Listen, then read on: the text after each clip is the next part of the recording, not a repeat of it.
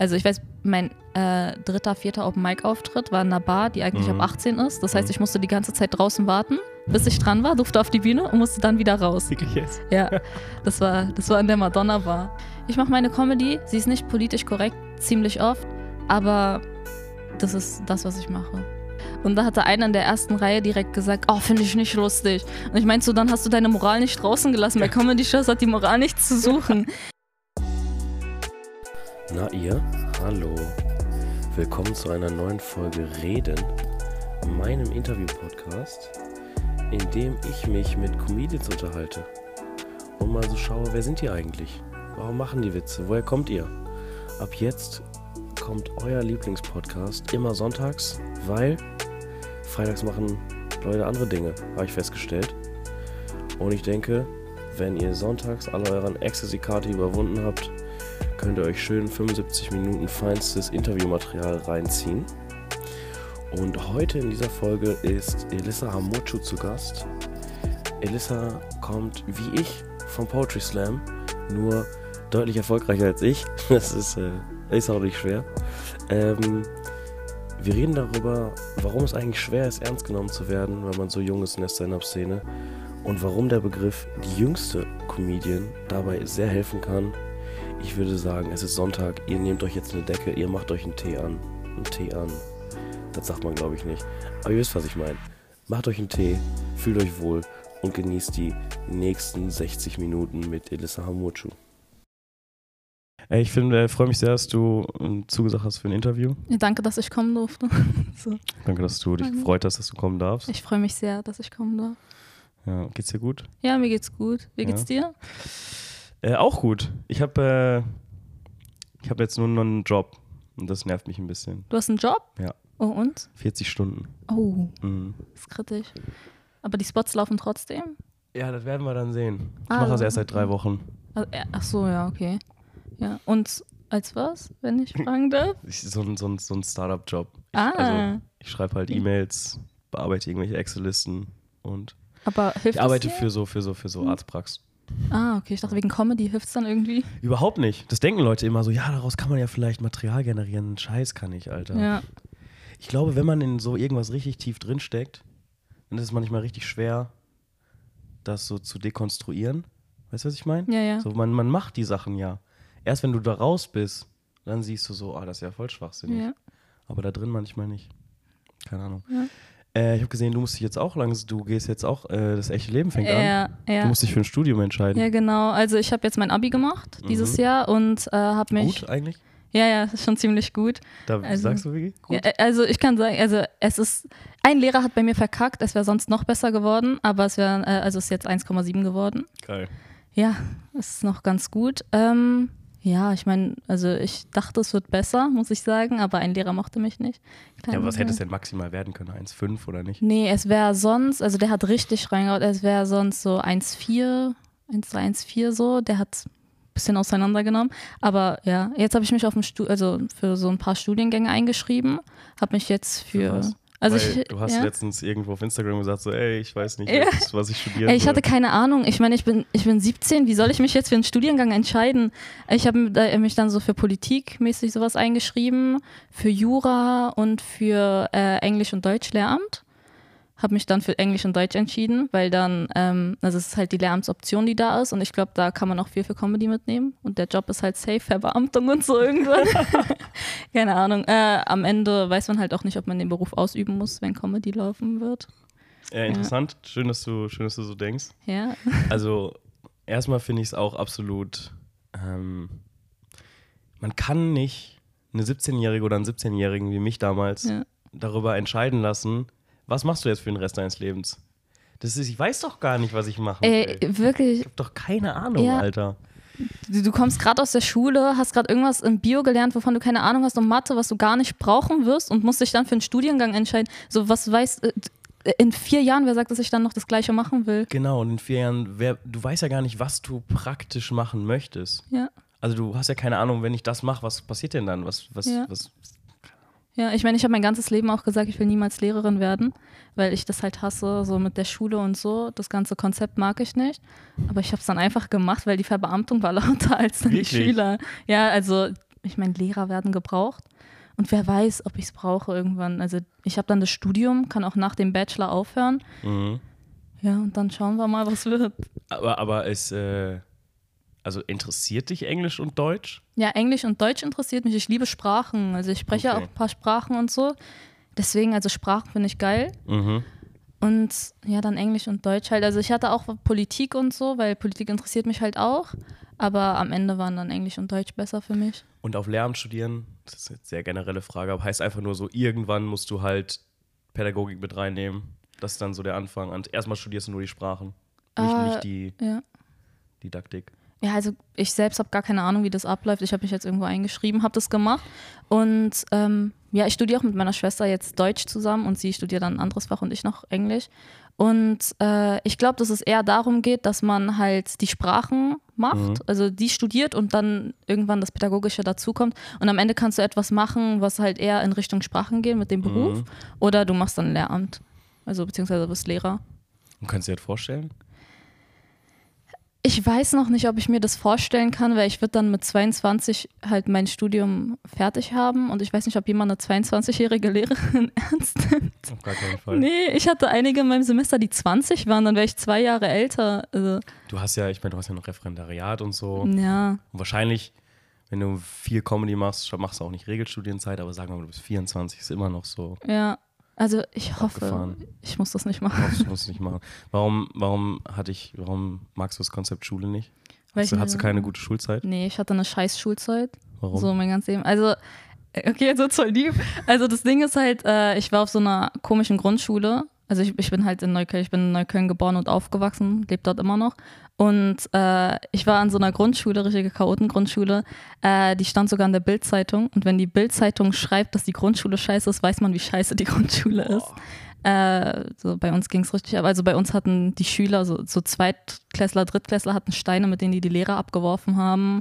Wir haben überall Stühle geworfen, haben Stühle aus dem Fenster geworfen und so. Also für so, für so White Boys, die im Dorf aufgewachsen sind wie mich, ist es so, ist es, stelle ich mir so wie bei Sonne und Beton nur noch schlimmer vor. Ja, schon. Ja? Ja, also es war halt auch mitten in Neukölln. Okay. Das ist immer noch, also es ist ganz schlimm da gewesen. Also wir hatten keinen Deutschen in der Klasse. Ja. Und wenn dann einmal einer reinkam, war der zwei Wochen da und ist dann direkt weg. Also es ist halt genau so, wie man es sich vorstellt. Und Mhm. da ist jedes, jedes Vorurteil, was man hat, wird dann halt dort erfüllt. Weil Mhm. ich meine, es kommt auch drauf an, wo man groß wird, wie man groß wird. Und wenn einem von Anfang an gesagt wird, ja, aus euch wird doch eh nichts, dann denkt man auch, äh, okay, aus mir wird nichts. Mhm. Ja, und ja, dann halt die Grundschule und dann dachten sich meine Eltern, die wollen, dass ich trotzdem noch irgendwie weiterkomme und so und haben mich dann ein katholisches Privatgymnasium geschickt. Und da gab es dann weniger Ausländer. Da gab es dann deutlich weniger Da gab es Ausländer. keine Ausländer. Ich war, du, Also- musst dir vorstellen, wir waren in der Kirche und du hast so eine Person gesehen, die ein Ausländer war und das war ich. Wirklich? ja. Das heißt, du bist von so einer so kompletten Neukölln-Experience in so eine, und wo war die Schule dann? Neukölln. Auch in Neukölln. Auch in Neukölln, aber es war halt gar nicht Neukölln. Aber da sind dann die ganzen Deutschen drauf. Ja, genau. Das waren dann die, die nach zwei Wochen weg waren. Dann hast du die da wieder gesehen. Aber hast du gesagt katholisches Mädchen? Nee, nee. Nee, einfach nur katholische. Privatgymnasium. Also die haben halt auf dieses Privat großen Wert gelegt, weil meine Eltern waren dann, also die wollten halt alles dafür tun, dass ich nicht auf eine schiefe Bahn rate. Also, also die wollten unbedingt, dass ich irgendwann studiere und so, Mhm. weil die halt die Option nicht hatten und haben dann gesagt, okay, ganz egal, wie das jetzt wird an der Schule. Natürlich wollten die immer das Beste, so für meine Geschwister und für Mhm. mich. Aber die haben mich dann darauf geschickt, weil die sich dachten, dass ich dadurch vielleicht viel weiterkomme und so, dass es gut in Bewerbungen aussieht. Aber im Endeffekt habe ich dann trotzdem die Schule gewechselt fürs letzte Jahr. Ja, gut, aber hat ja bis dahin funktioniert. Naja, also ich habe, Also, ich meine, A, du studierst. ja, Du schon. bist nicht auf die schiefe Bahn geraten, soweit ich weiß. ja, aber also die Zeit an der Schule war schlimm. Also da musste man sich wirklich durchkämpfen, Mhm. weil ey, natürlich wird man nicht akzeptiert von irgendwem, von Lehrern, von Schülern und so. Weil du die einzige Ausländerin warst. Ja, erstmal das und weil ich trotzdem, also ich war halt dann immer die Einzelgängerin. Also ich habe ich hab vielleicht manchmal Scheiße gebaut, aber hat niemand mitbekommen, weil so viele kannten mich gar nicht. Mhm. Und dann kam Mobbing dazu, dann kam dies dazu, dann kam das dazu, dann kamen Lehrergespräche, Elterngespräche und so. Und du wurdest halt auch nicht ernst genommen, weil die sich dachten, ich kann mich noch daran erinnern, da gab es so ein Elterngespräch, weil meine Lehrerin mir immer extra schlechtere Noten gegeben hat. Mhm. Und äh, dann hat sie zu meinem Vater gesagt, ich glaube nicht, dass sie das erste und zweite Staatsexamen haben, so wie ich, deswegen können sie mir da gar nicht reinreden. Und dann ist mein Vater auch ausgerastet. Und er meinte so, ich habe meiner Frau versprochen, dass ich hier nicht ausrasten werde. Und die ersten zwei Sätze, die du sagst, Ja. so, Alter, boah, schrecklich. ja, äh, war ganz schlimm. Aber dadurch habe ich dann mit Comedy angefangen. So. Vielen Dank für diese sehr organische Überleitung. Nee, Was heißt dadurch so. mit Comedy angefangen? Also ich habe mir dann in den Freistunden, weil ich war dann immer so allein im Oberstufenraum, Mhm. habe ich mir einfach meine Kopfhörer reingemacht und angefangen Comedy-Special zu gucken. Comedy-Specials zu gucken. Ja, so bei Netflix oder so, Was- halt was- ganze Programme. Was für welche? Also das erste Comedy-Special, was ich gesehen habe, war von Felix äh, bei Netflix. Äh, es war Hype und äh, dann war ich so, hä, ist ja voll geil und so, sieht voll lustig aus. Und ähm, dann dachte ich mir, okay, Comedy sieht ganz cool aus, habe ja vorher auch Poetry Slam gemacht. Warte mal, ja. chronologisch. Also zu dem Zeitpunkt, wo du dir das reingezogen hast, hast du schon Poetry Slam gemacht. Ähm, nee. Also ich habe da noch nicht ganz Poetry Slam gemacht. Ich habe da überlegt, ob ich das machen soll. Dachte mir aber, nee, Comedy, also so, so wenn, wenn du dein ganzes Leben lang in der Schule halt so, so das Opferkind warst, dann kannst du dir halt nicht denken, dass du irgendwann die Lustige sein wirst. Also ich konnte, ich konnte es mir gar nicht vorstellen. Warst du, hast du dich nicht lustig gefühlt an sich? Nee, ich war halt immer irgendwie nur da. Ich habe den ganzen Schultag nicht gesprochen, außer im Unterricht, wenn ich was gefragt wurde. Und zu Hause war ich auch so richtig, also ich habe halt früher versucht, so reinzupassen, dass ich mir eingeredet habe, das passt nicht. Ich bin immer im Polunder rumgelaufen mit Hemd und so, weil ich dachte, das ist das, was die Leute wollen. Das ist das, was sie wollen. Und dadurch, dass ich dann angefangen habe, mich so dafür zu interessieren beim Poetry Slam, habe ich mich auch null wohl gefühlt, weil ich passe da auch nicht rein. So, äh, da gibt es genug Geschichten, die man erzählen kann, warum man nicht reinpasst. Und dann kam halt Comedy. Aber warum, warum Poetry Slam? Weil ich dachte, dass man so, ich war damals 15 und ich dachte dann halt, ja, okay, Damals. damals, äh, äh, das musste jetzt sein. Da- Ja, also ich war damals, ich bestehe jetzt drauf, ich war damals 15 und ich dachte mir halt, ähm, ja, was ist das nächste, was ich machen kann? Und es gab halt diese U20-Slams Mhm. äh, für Poetry Slam und äh, ich habe dann auch erstmal versucht, wieder reinzupassen und habe diese Depri-Texte gemacht. Hab's nicht gefühlt, habe dann bei einem Depri-Text einmal einen Lacher bekommen und war so, okay, das will ich jetzt machen. Ja? Und dann habe ich auch mehr diese Comedy-Shows weitergeschaut und so und war dann so, ja, okay, dann mache ich Comedy, ist mir egal mit 16 dann. Hast du aus Versehen den Lacher bekommen? Ja. Ja? Ja. Weil durch irgendwie eine, durch eine Betonung oder was? Nee, also ich glaube, das war so, dass ich irgendwas gesagt habe und dann einfach improvisiert habe in dem Moment, weil ich mir dachte, ich habe keinen Bock mehr auf diese ganze, auf diese ganzen traurigen Texte und so, habe dann irgendwas gemacht, so einen äh, bisschen rassistischen Joke, so, aber in Bezug auf mich. Ja, ja, und äh, dann haben die Leute angefangen zu lachen, da war ich so, hey, Das funktioniert ist ein doch. Geiles Gefühl, das ist Ja. ein viel geileres Gefühl. Hast du dann so versucht am Anfang, so dachtest du so, boah, alle verarbeiten so ihre Experiences, so ich muss auch so meine Schul Schulzeit verarbeiten und Ja. sowas? Ja, also ich habe auch, es passt halt perfekt. Also wenn dann dort so ein Mädchen steht im Polunder mit einem Hemd drunter Ja, ja. und mit 15 mit 15 und dann über sowas redet, das lieben die halt auch. die Ja, Leute, ne? und die wollen das hören und so. Und ich dachte mir Mhm. dann, okay, dann mache ich das, was sie wollen, aber es war halt nicht das, was ich wollte. Und jetzt bin ich halt endlich so, wie ich will. Jetzt bin ich, du wirst immer als die Kanaken aus Neukölln wahrgenommen. Ist aber halt so. Und damit muss man sich abfinden. Und die denken auch immer, du bist die Dumme und so. Aber im Endeffekt geht es ja nur um die Leistung auf der Bühne. Mhm. Und dann hat man die Slams auch mit lustigeren Texten gewonnen, weil dann saßen auch die ganzen Leute im Publikum, die das verstanden haben bei den U20-Slams. Es waren ja oft Klassen.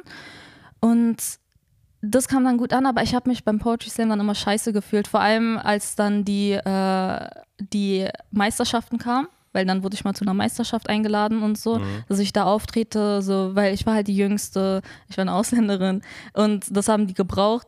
Und äh, ich, also ich glaube, das haben die Ja, gebraucht. das haben die definitiv die Poetry Slam Szene. Ja, Ja. und dann habe ich das gemacht und dann wurde backstage ganz viel Scheiße über mich gesprochen und so, äh, was machst du hier? Geh doch zurück in dein Ding in Neukölln und so. Zu dir Ja. ins Gesicht. Ja, Ich dachte, aber die Poetry Slam Szene sind doch so übertrieben woke Linke, die immer sagen, ah, ja, es, es gibt liebe Leute, also es gab einige Liebe, aber die haben sich dann gefühlt auch zurückgehalten, als sie dann gesehen haben, aber Comedy bei mir läuft ganz gut, haben die auch gefragt, ob ich nochmal kommen will und so.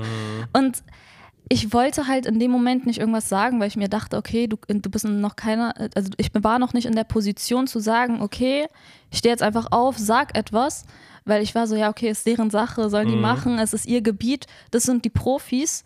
Aber im Endeffekt würde ich die jetzt, also ich, ich glaube, ich würde die nicht nur beleidigen, ich würde sagen, ey, Digga, was ist dein Problem? Also Voll. wirklich, Ich, ich habe ich hab auch fünf, fünfmal Poetry Slam gemacht. Ja. Ich hatte, ich habe das, ich hab das ehrlich gesagt angefangen, weil ich mich, weil ich nicht dachte, so, ich kann jetzt nichts auswendig lernen, auf eine Bühne gehen. Ja. So für mich war es die Sicherheit des Blattes, dass ich so ablesen konnte. ja. Deswegen habe ich das gemacht. Wie Aber- war's für dich? Ja, schrecklich. Schrecklich, aber es war trotzdem der Weg. Also, so, ich habe das gemacht, habe dann gemerkt, ich mag die Szene überhaupt nicht, ich mag die Leute hier nicht, ich mag diese traurigen Texte nicht und so. Ja. Ähm, aber trotzdem hat mir dieses Gefühl da gesagt, nee, du musst jetzt Stand-up machen. Ja. Also ich meine, ich wollte es auch vorher machen schon, aber ich habe mich nicht getraut. Ich wusste nicht, wie das funktioniert. So einen Witz schreiben, dann einfach so vortragen. Ja. Da hat mir so das Blatt Papier ein bisschen, ähm, bisschen Sicherheit gegeben. Aber ich fand es auch, ich fand's auch schrecklich. Ja, ich hatte auch diesen einen Punkt, wo ich wusste, nie wieder mehr äh, Poetry Slam. Das war äh, bei einem Slam. Da hatte ich vorher halt, äh, vor mir war so eine dran, das ist ja ein Wettbewerb, vor mir war eine dran, die hat darüber geredet, dass sie in einer Gabel ihre Katze sieht, die Depression hat, seitdem sie vom Balkon gefallen ist. Ja! Und ich bin danach auf die Bühne und habe irgendwelche Hitler-Jokes erzählt und ich war so, das passt jetzt nicht zusammen. Und Ja, dann nie wieder abgefahren, mehr. Nie Ich hatte- wieder mehr. Ich hatte mal ähm, einen Poetry Slam. Ähm, und ich war, ich, ich muss ganz ehrlich sagen, ich war ganz gut. So, weil, die, wie du gerade schon gesagt hast, so Lacher war immer das, was die wollten. Also Lachen war irgendwie die stärkste Emotion, hatten immer Bock drauf. Und ich war dann bei einem Poetry Slam und bin dann so ins Finale gekommen. Es waren drei Runden. Und ich hatte aber nur zwei Texte vorbereitet. Das heißt, ich hatte keinen dritten Text mehr. Das heißt, ich musste so einen alten Text von mir nehmen. Und in diesem alten Text war so ein, also war so ein, so ein, sagen wir mal, so ein slightly, wenn man das falsch verstehen, falsch verstehen will, so ein slightly sexistischer Joke drin. So. Und äh, das ging so, ich habe so, ich habe so einen, so einen Mann quasi so ironisch nachgesprochen im Sinne von so, äh, äh, wenn die sich so kurz anzieht, dann ist sie selber schuld. Weißt du, so, aber ich habe das natürlich überhöht. Ja. Aber die Skills haben mir gefehlt, um das, um das so zu überhöhen, dass es alle verstehen, dass es überhöht ist, würde ich sagen. Deswegen kam es bei manchen nicht so an. Dann habe ich so den Text vorgetragen und der Anfang war richtig gut. Dann kam der Punkt Ja. und alle so, boah, Ja. nichts mehr gesagt. Dann habe ich, hab ich so gemerkt, so fuck, hier hat das gerade jemand, das hat irgendwie gerade richtig den falschen Hals bekommen. Dann ähm, wurde es so ruhig. Haben nur so ein bisschen applaudiert. Ich so, fuck. Nach mir kam dann die, gegen der ich im Finale, äh, gegen, äh, gegen die ich angetreten bin. Das war so, die war so 18. Und hat dann einen Text darüber gemacht, wie sie mit, acht, äh, mit, mit, mit 16 von ihrem Sportlehrer angefasst wurde. Oh. Und dann hat halt, also das hat halt, also erst ich mit diesem Ausrutscher Oh, und dann macht Scheiße. die halt den Text darüber. Ohne Scheiß war das Unangenehmste Ja. in meinem ganzen Leben. Dann kommt man ja beim Poetry Slam und sagen, ja, kommt mal auf die Bühne. Wenn ihr jetzt wollt, das, I don't know, wie die hieß, Annika. Wenn jetzt Annika gewonnen hat, applaudiert, alles voll ausgerastet. Wenn ihr wollt, dass Philipp gewonnen hat, dann applaudiert jetzt. Nur so, so drei Leute, die so langsam ironisch geklatscht haben. Wirklich, ich stand da. Scheiße. Und dann haben die mich noch so quasi dazu gezwungen, dass ich mich entschuldige. Hä, nee, das war äh, da, da, so viel zu Kunstfreiheit bei denen. Also Ja, die ja. sagen ja immer Kunstfreiheit und so und so viel dann dazu. Ey, alle sind zu mir gekommen, kannst nicht machen und so. Ich, ja, aber, nee, nicht aber, ja, okay. Ich meine, haben sie ja recht, ich hätte den anders schreiben können so. Naja, aber du wusstest das ja noch nicht. Wenn du gerade fünf Slams hattest, dann kannst du doch noch nicht in der Position sein, zu wissen, das darf ich sagen, das darf ich nicht sagen. Also man weiß, okay, war vielleicht ein bisschen härter, aber ich erzähle auch, also ist jetzt vielleicht was anderes, aber ich erzähle auch Anne Frank-Jokes auf der Bühne. Ja, also es kommt ja, man weiß ja, dass es nicht deine Meinung ist. Genau, das sollte man meinen, dass die das wissen, aber anscheinend haben sie es überhaupt nicht gerafft. Also natürlich ist das nicht meine Meinung. Was für ein Schwachsinn wäre das auch, wenn das meine Meinung wäre. Sorry, ich muss mal ganz kurz. Ja, alles gut. Ne, geht weiter. Ähm, was für ein Schwachsinn das auch wäre. Natürlich ist das nicht meine Meinung. Ja. Was war, das war richtig unangenehm. Ja. Und das war auch mein letzter Slam. das war, da hatte ich dann keinen Bock mehr. Ich gesagt so, nee, fickt euch. Ja, ich hatte auch mal so einen. Slam hinter einer Schattenwand. Ah, den kenne ich. Oh nee, da habe ich nie mitgemacht. Das war Nee, habe ich unangenehm. nie Das war richtig, richtig unangenehm. Ähm, wann, wann hast du denn mit Comedy angefangen? Ich habe äh, letztes Jahr angefangen, also 2022, am 5.6., das weiß ich noch. Am 5.6. habe ich angefangen, dann beim Hotshot im Quatsch Comedy Club. Also ja, erstmal machen wir, okay, wir machen ungefähr gleich lange Comedy. Ja. Ähm, Also ich habe im Sommer meinen ersten Auftritt gehabt, nicht bei Hotshots, im Quatsch Comedy Club. Ja. Warum? Wie? Also bitte, was? Also Hotshots, nur noch mal kurz so zum Verständnis, ist dieser äh, Newcomer-Wettbewerb Ja. ähm, im Quatsch Comedy Club, moderiert von The One and Only. Ingo. Appelt. Es gibt auch Ja. ein Bild von dir, wie du den so umarmst. Ja, ja, genau. so einen richtigen Moment Ja. mit dem hast. Also es war halt so, dass ich zu Hause saß und mir dachte, keine Slimes mehr, bitte keine Slimes. Also ich, ich möchte nur noch mal Mhm. betonen, es gab auch liebe Leute in der Szene, Ja. aber es überwiegt dann halt mit diesen anderen Leuten. Und ähm, ich dachte mir dann halt, okay, ich will das nie wieder machen, aber ich will auch nicht weg von der Bühne, weil es ist wie so eine, es war für mich und ist für mich immer noch wie so eine Droge. Wenn du angefangen hast, kannst du sie nicht absetzen. Du musst Auftritt, Auftritt, Auftritt, Auftritt machen. Ich habe jetzt heute keinen Auftritt und morgen keinen Auftritt und das ist für mich wie, als wäre ich auf Entzug, so Auftrittsentzug. Das ist krass. Äh, Das, man gewöhnt sich halt so dran und bei den Slams warst du dann halt, okay, vor einem Publikum, egal ob die dich mochten oder nicht, du standst auf der Bühne. Und ich wollte nicht mehr aufhören damit. Dachte mir dann, okay, Comedy, dann gehe ich halt zu irgendwas Großem, wo man dann direkt anfangen kann, weil ich wusste nicht, dass es Open Mics gibt. Weil ich habe halt mit niemandem geredet oder so. Ich wusste nicht, dass es Open Mics gibt. Und äh, mein Vater meinte dann, hä, du willst Comedy machen? Ich kenne den Quatsch Comedy Club. Dann war ich so, Baba, okay, was ist, was, als ob ich dann direkt dahin gehe. Und er meinte, guck doch einfach. Hab dann im Internet geguckt und es gab dann halt so Hotshot, Talentwettbewerb, Nachwuchs, Künstler und so. Und ja, dann habe ich mich da angemeldet. So, äh, ich weiß noch meine Mail. Oh mein Gott, das war so peinlich. Ich habe geschrieben: Hallo, ich bin Elissa. Ich bin 16 Jahre alt. Damals war ich ja noch 16. Äh, ich bin 16 Jahre alt und ich glaube, ich bin lustig. ich, und dann hatte ich auch geschrieben: Ich bin nicht die Einzige, die das denkt. Ich war bei den Poetry Slams, bla bla bla. Okay. Und richtig. ich bin Äh, nicht die so, Einzige, die das denkt. Ja, ja, ey, ich war so ein schön, also Opfer. Ich bin nicht die Einzige, die das denkt. Ja, also ich habe denen dann halt geschrieben, okay, hier äh, habe schon Meisterschaft mitgemacht und so, obwohl ich vorher ein paar Slams erst gemacht habe. Ähm, und online Also gab es dann extra halt ein ein bisschen Video. übertrieben, weil du dachtest so, ich muss da rein, ich muss Comedy machen. Ja, ich habe halt gesagt, die Jüngste im Wettbewerb, die Jüngste Mhm. dort, die Jüngste da und so. Und das hat die dann halt irgendwie gereizt. War dann, äh, also dann habe ich die Mail bekommen, okay, du kannst kommen. Ich weiß noch, es war so im Religionsunterricht in der Schule. So, du kannst kommen. Und ich war dann so, hey, okay, dann komme ich. Habe dann äh, fünf Minuten geschrieben, also so ein Fünf-Minuten-Set geschrieben. Mhm. Bin dann auf die Bühne und es lief mega gut. Ich weiß aber noch, hinter der Bühne wurde mir gesagt, du bist die einzige Frau im Wettbewerb, du bist minderjährig, fehlt nur, ach so, du hast Migrationshintergrund so und fehlt nur noch, dass du lesbisch bist. Bist du lesbisch? Ich so, nein. Digga, was willst du? Ist das, das die Comedy-Szene?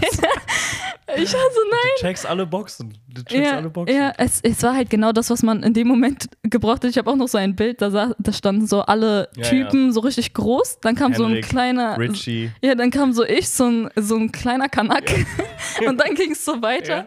Ja. Ähm, ja, auf jeden Fall habe ich dann damit gemacht und es war echt ein geiler Auftritt, weil das war halt der erste und am Ende sind die halt auch aufgestanden, haben geklatscht und so, weil der meinte erster Comedy-Auftritt und so. Ja. W- Wie viel, wie viel denkst du von dem Excitement des Publikums ist so, ist so Welpenschutz gewesen? Also, dass du. Ich muss mal ganz kurz ja, meinen alles PC gut. aufladen, sonst geht das Ja, gleich. Äh, Soll ich, soll ich dein Mikro halten oder so? Äh, wie viel denkst du davon ist, Wel- ist Jetzt geht's weiter.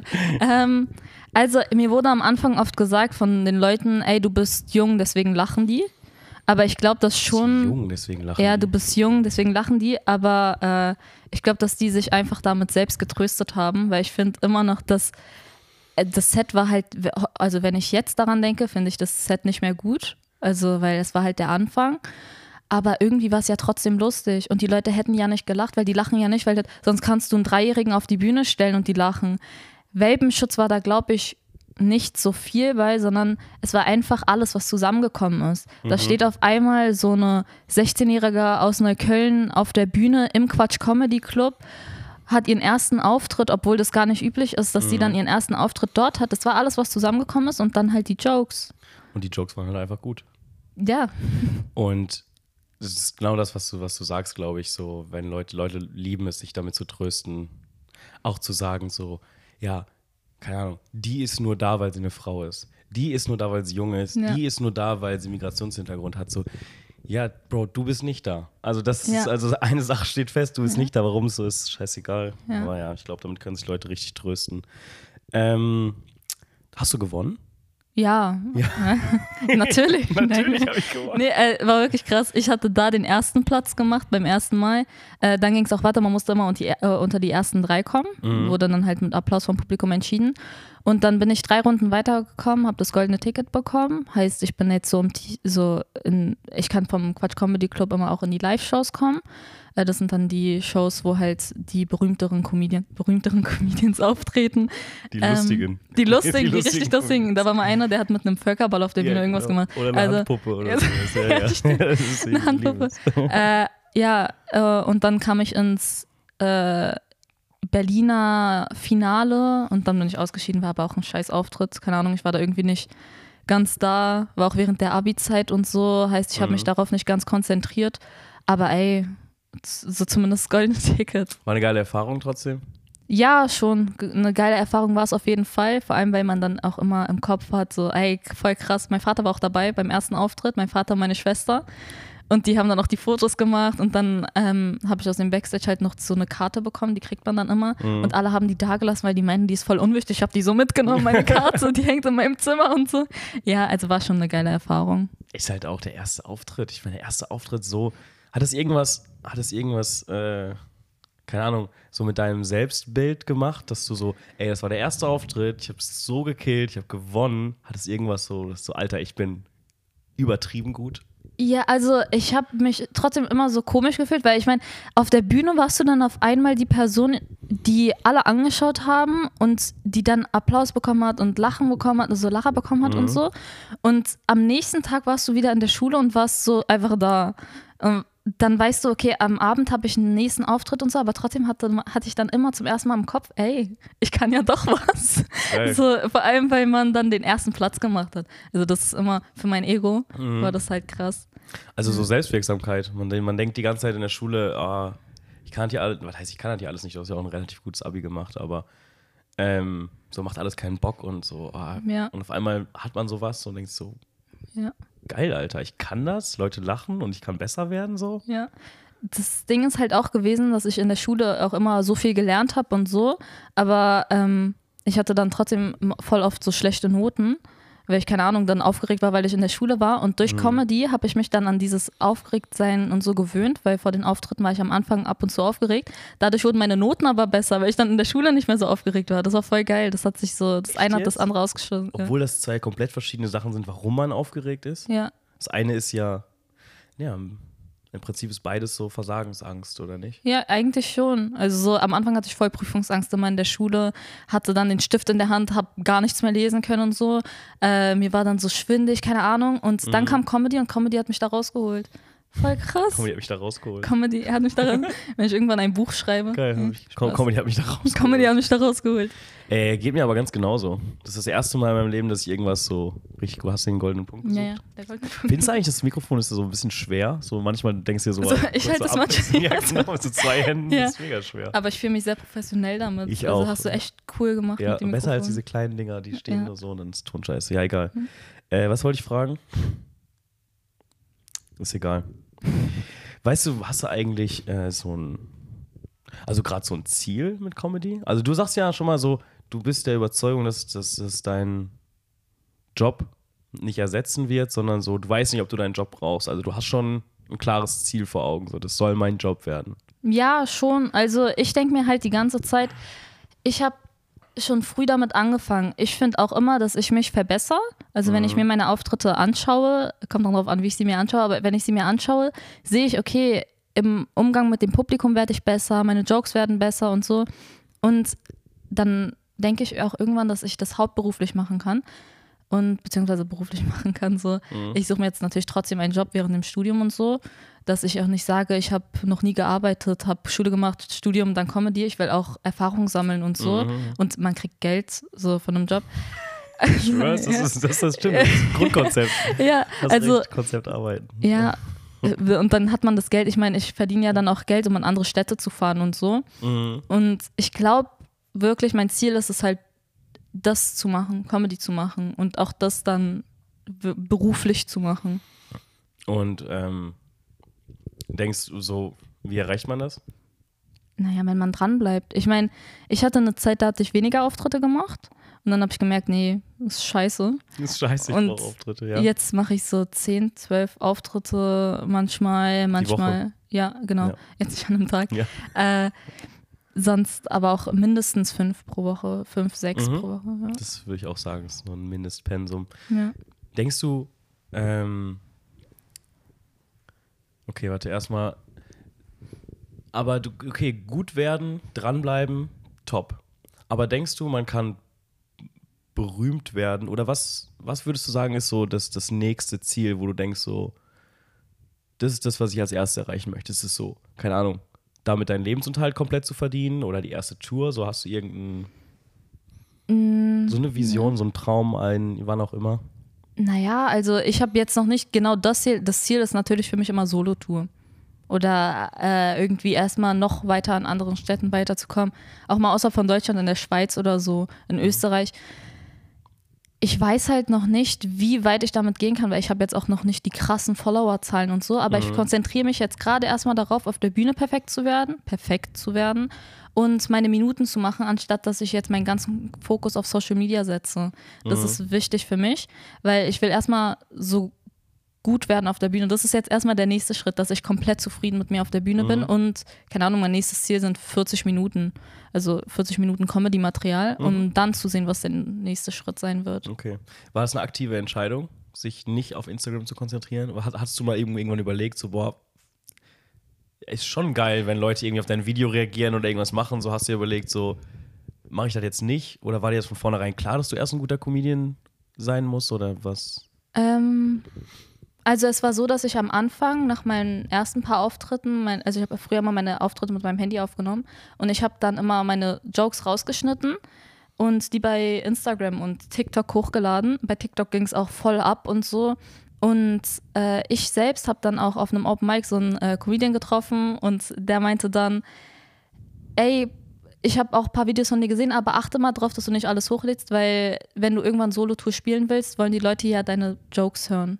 Und Ah, ja, okay, halte ich für ein komisches Argument, aber. ja, aber ich denke mir auch, wenn die Leute das dann lustig finden und all meine Jokes schon da sind, ich weiß, es geht darum, auch mal selber da zu sein, aber mich hat es dann auch überzeugt, weil ich denke mir auch, wenn die Leute die Videos sehen online, sagen wir mal so zehn Jokes, sind es vielleicht zehn Minuten und die kommen dann zu einer Show und sehen diese zehn Minuten live. Das sind ja genau die Jokes, die ich dann online habe. Deswegen habe ich damals dann alle Jokes runtergenommen und poste jetzt auch weniger, weil ich jetzt halt sage, okay, dann mache ich mehr Jokes, können die sich dann so anschauen. Aber zu welcher Show? Meinst du dann zu einer potenziellen Soloshow oder wenn die jetzt sagen, ey, ich gehe in Comedy Flash, weil ich Elissa sehen möchte? Na, beides eigentlich. Ich bin noch weit weg von Solo-Tour, also muss ich dazu ja, sagen. Ja, aber eben, also so diese Jokes, da habe ich auch schon zweimal, glaube ich, mit Moritz drüber gesprochen. Wenn man, wenn du mal, wenn du weißt, dass du eine Solotour spielst, hast du mal mindestens noch anderthalb bis ein Jahr Zeit, neue Jokes zu schreiben. Und da es noch so weit weg ist, wird, also denke ich mir jetzt, keiner deiner jetzigen Jokes wird jemals in deinem potenziellen Solo-Termin sein. Ja, aber ich denke das nicht. Ich denke, dass man, ähm, also ich habe ein paar Jokes, da weiß ich, ja, okay, die kann ich rausschmeißen. Aber ich habe auch ein paar Jokes, wo ich mir denke, der Anfang ist gut, aber ich könnte noch viel mehr draus machen. Und wenn ich dann aber schon diesen Anfang hochlade und die Leute den sehen, dann denke ich, können die auch irgendwie dann gelangweilt sein, wenn die das Gleiche nochmal hören. Vielleicht ein bisschen ausgearbeitet, aber so für mich ist es so. Kommt ja auch drauf an, wie du deine Jokes schreibst. Bei mir ist es so, keine Ahnung, wenn's bei, vielleicht ist es bei dir anders, vielleicht ist es bei Moritz dann anders. Ja. Achso, ich dachte, du wolltest jetzt noch einen Satz sagen, Ach so, wie, du, wie nee. du deine Jokes schreibst. Achso, nee, wie soll ich jetzt erzählen? wie Ja, weiß ich nicht. Ich dachte, Ach so, das wolltest nee, du gerade erzählen. Ich meine, der Aufbau der Jokes. Ach so, okay, okay. Also das heißt, du siehst, ich finde ich find das voll geil, dass du so ein, so ein Vertrauen in deinen, also in die Idee, in das Setup anscheinend hast. Du denkst so, Alter, da kommt noch richtig viel raus. Mhm. Das wird bei meiner Solotour sein, weil ich es so geil finde. Ich meine, das ist geil. Ich denke mir die ganze Zeit so, nee, ist eher alles Trash. Also nicht alles Trash, aber so, ich, ich glaube so, ich baue jetzt erst so den Skill auf, um in der Lage zu sein, über die Themen zu reden, die ich wirklich reden möchte, von denen ich dann quasi im Solo, in einem potenziellen Solo spielen würde. So, ich ich, ich habe nicht das Gefühl, dass ich die Themen jetzt schon behandeln kann, die ich mal behandeln möchte. Und ich erst, wenn ich in der Lage bin, das zu machen, kann ich quasi auch erst, also bin ich erst erlaubt, Aber- Solo zu spielen. Hast du Angst davor, das zu machen oder willst du es einfach noch nicht? Oder bist du noch nicht in der Lage, das einschätzen zu können, was man in einem Solo macht? Also, ich glaube, wie gesagt, ich glaube, es gibt so einzig ein, also so jetzt gerade mache ich extrem viel Alltagsbeobachtung und so, so absurde Sachen. Aber ich würde schon ganz gern mehr über, also mehr über die Sachen Jokes machen, die, mir, die mich wirklich irgendwie, die mir in irgendeiner Form bewegen oder was auch immer, aber darüber natürlich Jokes machen. Ich gehe jetzt nicht auf die Bühne und erzähle irgendwie, wie schlecht es mir geht oder so ein Scheiß. Poetry Slam. Ja, genau, kann ich auch direkt so zum Slam zurück. Nee, aber ich glaube nicht, dass ich einen Skill dafür habe gerade. Für so richtig, für so Jokes, die, die einem so richtig viel bedeuten. Und Jokes bedeuten mir nur viel, wenn ich da irgendwas mit verbinde. Und irgendwie habe ich nicht, schaffe ich das nicht. So richtig. Aber warum schaffst du es nicht? Ich meine. Ja, warum, warum? Äh, Ja, es, weil es sind meistens Themen, zum Beispiel, zum Beispiel, habe ich letztens angefangen, äh, einen Joke zu schreiben über kleine Männer. Okay. Weil ich bin halt unter ein, deutlich unter 1,80, Ja. um genau zu sein, 5 Zentimeter. Und das, ist- das ist ein Thema, das verfolgt, das, das, das ist schon lange präsent in meinem Leben, dass ich einfach kleiner bin als andere. Und ich habe darüber versucht, Jokes zu schreiben, aber die werden entweder sind die viel zu überhöht, viel zu übertrieben, so ich finde noch nicht den, den Grasp, so ich habe, ich hatte schon so einen Anfang, ich hatte so ein Setup, so einen Gedanken, aber irgendwie, weiß ich nicht, kriege ich nicht hin. Ja, aber ich meine, das Setup und so, das würdest du ja nicht hochladen. Ach, nur den Joke. Ja, ich meine, das alles würdest du ja nicht hochladen, weil du weißt, da kommt noch mehr. Und das Ach, meinte so ich ja am. Anfang. Ja, ja, voll. Safe. Ja, das stimmt schon. Aber ich denke mir auch, also bei dir und bei mir und auch wenn du 20.000 Follower hast, so, das sind nicht, also es kennt trotzdem noch keiner. Mhm. Weißt du, auch wenn es 1700 Leute gesehen haben, aber mal 20.000 Views hat, es ist so ein, immer noch ein Bruchteil von dem, was Leute, die dann kommen werden. Aber was ich mir wirklich dachte, ist so, whatever keeps you so von, vom Uploading, so Hauptsache nicht Jokes hochladen. Ja. Ob es der Gedanke ist oder einfach nur, ich will mich nicht mit Social Media auseinandersetzen, weil ich glaube, je mehr man hochlädt, desto süchtiger wird man einfach. Und Ja. ja. Also ich lade auch noch nicht so viel hoch und so, nur, äh, nur noch was dazu. Ich lade auch nicht so viel hoch und so, weil ich denke mir, ich bin noch nicht in der Lage, sozusagen, wenn jemand mir sagt, ey, willst du 40 Minuten spielen? Habe ich noch keine 40 Minuten, die Ja, ich ja. spielen will. Und ich will dann nicht irgendwelche Autoren dazu bekommen, weil es soll ja immer noch meine Comedy-Sache bleiben. safe. Ja. Voll. Ja, ich, ich lade auch nichts hoch, weil ich einfach denke nicht, dass ich gut, also ich denke, dass ich nicht gut genug bin. Und es ist scheißegal, ob ich gut genug bin oder nicht. So, ich Hauptsache irgendwas hält mich davon ab, Videos hochzuladen, um mich darauf zu konzentrieren, wenn ich Jokes schreibe und auf der Bühne gut bin. Aber, ja, okay. Ähm, spürst du, spürst du irgendwelchen Druck? Also so, dass du, fühlst du dich in irgendeiner Form unter Druck gesetzt, so von, von, von Erwartungen von anderen, weil du jünger bist oder halt eine Frau bist oder aus, oder weil du ähm, schon so schnell irgendwas gewonnen hast oder so? Gibt es irgendwas, was dich, was dich unter Druck setzt? So aus, so extern? Also so einen richtigen Druck verspüre ich nicht, weil ich mir denke, wenn ich Druck habe, dann kann ich nicht schreiben. Und ich versuche halt immer zu schreiben. Und das mit, mit diesem Frauenthema in der Comedy, das habe ich irgendwie das Gefühl, das trifft gar nicht auf mich zu. Weil das, mir wurde auch schon mal gesagt, ja, es gibt so viele Female Comedy Shows und du wirst dahin nicht eingeladen, weil du nur eine halbe Frau bist. Was? Weil die sagen mir halbe Frau, weil ich aus Neukölln komme. Die sagen immer, ich bin der kleine Kanake. also, nee, ich bin eine Frau. so. Aber äh, ich glaube, das ist bei mir jetzt nicht so. Ich rede ja auch auf der Bühne nicht so über die ganzen Themen, über die die meisten Frauen-Comedians sprechen, sondern ich mache mich eher darüber lustig. Warum redest du nicht darüber? Weil du es nicht möchtest oder weil es nicht deine Lebensrealität ist? irgendwie glaube ich, dass man mir das nicht abnimmt. Dann sehe ich es auch nicht so ein, zu sagen, okay, ich bin jetzt eine Frau, ich muss auf der Bühne darüber reden, wie es ist, eine Frau zu sein oder dieses Date zu haben oder das Date zu haben und so, wie halt viele Comedians das machen, Comedians das machen. Und ich finde das halt oft auch nicht lustig. Und ich mache ja auch nur Sachen, die ich selber lustig finde. Voll. Und ähm, dann auch mit diesen Erwartungen und so, ich weiß gar nicht, wer eine Erwartung an mich haben soll. Also ich selber bin die, die, also ich mache das für mich, um dann irgendwann mal zu sagen, okay, ich bin jetzt an einem Punkt angekommen, wo ich komplett zufrieden mit mir bin. Das heißt, wenn ich Druck von jemandem habe, dann von mir selbst. Dass ich mir sage, okay, ich möchte, ist mir eigentlich egal, ich bin jetzt bald auch bei ein paar Wettbewerben, ich muss da nicht den ersten Platz machen. Ich will einfach ein paar Leute so erreichen mit meiner Comedy, dass sie das sehen und so. Und ich will erstmal für mich weiterkommen. Wie Mhm. gesagt, die 40 Minuten schaffen, dann äh, mehr Bühnen, mehr Bühnen spielen, auf mehr Bühnen spielen, in mehr Städten sein und so. Das ist mein Druck. Also sowas, so fast, fast, also eigentlich eher gar keinen Druck, weil ey, so, ich habe noch so viel Zeit, ich muss jetzt erstmal Erfahrung sammeln. So, und ich muss jetzt nicht in zwei Jahren mein Geld damit verdienen, ist alles cool. Ich kann auch erstmal so einen anderen Job machen und Hauptsache ich kann hier weitermachen. Also so das Gegenteil von Druck, eher so, du bist eher komplett frei. Naja, das jetzt nicht. Also ich, mein Druck ist schon, dass ich mehr Jokes schreiben will und so und das dann auch mache. Gut. Aber es geht mir jetzt nicht darum, wie gesagt, irgendwie der erste Platz da, der erste Platz ist mir eigentlich Mhm. egal.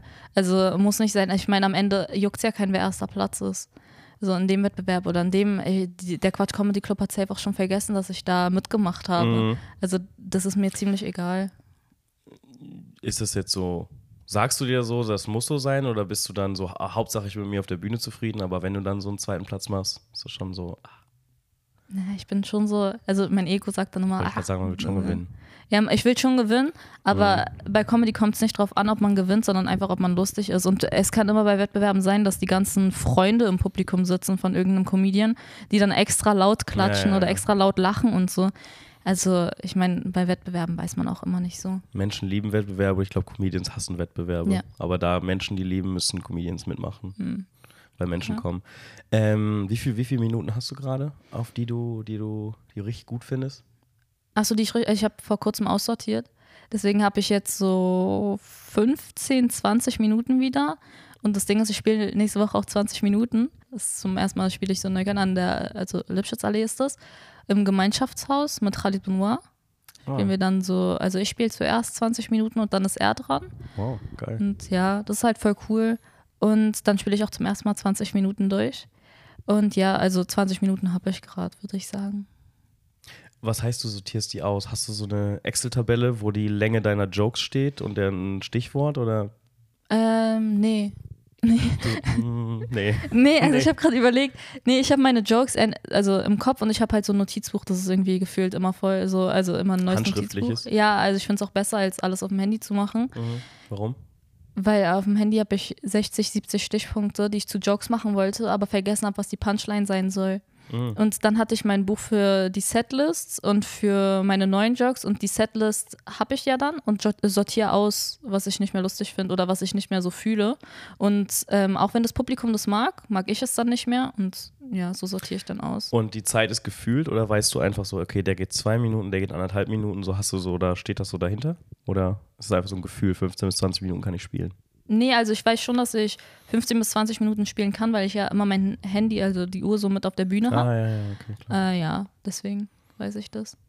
Und also hast du schon mal, also 15 hast du schon mal gespielt? 15 habe ich schon ein paar Mal gespielt, aber Auf 20 noch nicht. irgendwelchen Open Mics halt, wo du sagst, hey, kann ich mal ein bisschen länger spielen? Nee, also ich frage nicht, ich mache einfach. Ja? Ja, also voll viele sind dann, äh, ich weiß, es ist voll blöd und so, aber ich meine, das Publikum will es ja in dem Moment und dann ist ein Comedian ausgefallen und dann sind die hinter der Bühne so, ah, was sollen wir machen? Und dann bin ich so, okay, wie lang soll ich machen? Dann sagen die 10 Minuten, dann mache ich 15. Ist vielleicht, ist vielleicht blöd, aber im Endeffekt gefällt es dem Publikum. Wollte ich sagen, es ist nur blöd, wenn du ein Comedian bist, der nicht rafft, dass er runtergehen soll, weil er ein Momentum verloren hat. Ja. Wenn du die Leute hast und es nicht zu viele Comedians sind und die mögen dich, dann ist das einfach eine Win-Win-Situation Mhm. für du kannst spielen, die lieben es, die Show wird gut, alle geben mehr Geld und es ist dann so ein Win-Win-Dreieck, würde ich sagen. ja. Ähm, wenn du, wenn du jetzt diese 30 Minuten gespielt hast, hast du ja auch schon so, baust du so Storylines ein oder sind das so Jokes hintereinander oder hast du dir schon so über, hast du irgendwie einen roten Faden überlegt oder sowas, wie du das spielst, warum du das wie spielst? Ähm, also die 20 Minuten sind dann halt einfach, ich habe immer die Jokes, die ich immer an den Anfang setze, die Jokes, die ich immer ans Ende setze und wie dann die Setlist ist, beziehungsweise wie ich es mache, es ist kein roter Faden drin. Ich versuche dann halt irgendwie auf der Bühne, weil dann bin ich locker auf der Bühne, irgendwie auf der Bühne Zusammenhänge abzuschließen. So, äh, also von dem einen Thema dann aufs andere zu kommen und das mache ich spontan. Weil ja, ich, spontan. Ja, ja. Weil ich mich dann irgendwie immer besser fühle, wenn ich weiß, okay, ich, hab, ich weiß, was als nächstes kommt, aber ich habe es nicht auswendig gelernt. Weil dann kommt es auch immer fürs Publikum besser rüber, habe ich das Gefühl bei mir. Was hast du nicht auswendig gelernt? Den Joke Wort für Wort oder den, den Übergang? Alles. Also ich lerne nie Jokes auswendig. Ich habe immer meine Stichpunkte und mit den Stichpunkten arbeite ich dann, riffe dann auf der Bühne, also versuche halt dann so dran zu arbeiten, was gefällt dem Publikum, was gefällt dem Publikum nicht. Und dann mache ich halt das auf der Bühne, aber ich habe nie meinen Text. Es gibt ja Comedians, die schreiben alles aus. Hast du noch nie das gemacht? könnte ich nie. Also bei Poetry Slam obviously. Beim, po beim Poetry Slam, aber bei Comedy nicht, nee. noch nie ausgeschrieben. Äh, bei meinem ersten Auftritt, weil ich ja da gerade vom Poetry Slam kam, äh, da schon, aber sonst nicht. Nee. Warum nicht? Weil ich Also- finde, ja. Nee, sag. Also, weil ich finde, dass man dann so irgendwie eingeschränkt ist. Weil dann kannst du nicht spontan irgendwas dazu machen, sondern dann hast du dein Set und wenn du dich, äh, dein Text und wenn du dich nicht dran hältst, dann kommst du durcheinander, weil das Wort kommt ja nach dem Wort und ich kann das nicht. Also ich muss immer wissen, dass ich noch irgendwas spontan machen kann. Und das war von Anfang an der Grund, warum du es nicht gemacht hast? Ja. Also von Anfang an dachtest du dir so, nee, ich kann jetzt hier nicht runterschreiben, ich brauche die Sicherheit nicht, die ich beim Poetry Slam hatte, so ich will das jetzt spontan machen, weil ich will offen sein für Spontanität. Das war so der erste Gedanke, warum du es gemacht hast. Ja, und ich finde auch, dass es beim äh, Publikum vielleicht irgendwie authentischer rüberkommt, wenn, als wenn ich jetzt so eine Präsentation vorne halte, wie so eine Präsentation in der Schule, wenn man äh, Karteikarten hat. Ich habe meine Stichpunkte, gucke vielleicht ab und zu, wenn ich was Neues mache, auf die Setlist, weil ich die Stichpunkte da habe, aber mein Set ausschreiben mache ich halt, wenn ich riffe mit, äh, Kartei, äh, mit Karteikarten, sage ich schon, mit Mindmaps. Also ich mache immer Mindmaps, der Joke, der Joke, der Joke, der Joke und so. Das ist das, was ich im Vorfeld mache, aber die Jokes sind dann auf der Bühne halt nur als Stichpunkte. Ich, ich, ich schreibe mein, schreib meine Jokes richtig oft aus. Ach krass. Und das ist so scheiße, weil geschrieben, ausgeschrieben klingt nichts lustig. Ausgeschrieben klingt alles irgendwie, also es gibt schon manchmal lustige Sachen dabei, aber so vor allen Dingen Stories auszuschreiben, wenn dir die ganze Delivery fehlt, dann liest du da drüber und denkst dir so, ist das so scheiße, wie kann denn darüber jemand lachen? Ja, ja, Das nimmt dem Ganzen so eine Magie, finde ich irgendwie. ja. Ich musste jetzt auch vor kurzem für eine Aufzeichnung mein ganzes Set ausschreiben Schrecklich, und das oder? abschicken. Oh, ich, hab, ich, ich war so scheiße, ey. Das Ja, ist genau, Gar, das warum, wie kann ich zu der Aufzeichnung gehen? Das ist deswegen, also ich mache mir sonst selber ein schlechtes Gewissen. Machst du, ähm, würdest du dich in, irgendeine, in irgendein Genre von Comedy einordnen? So, so keine Ahnung, äh, Observational, One-Liner, Storytelling, würdest siehst du dich irgendwo mehr? Nee, also ich weiß nur, dass ich nicht politisch korrekte Comedy mache. Das war's.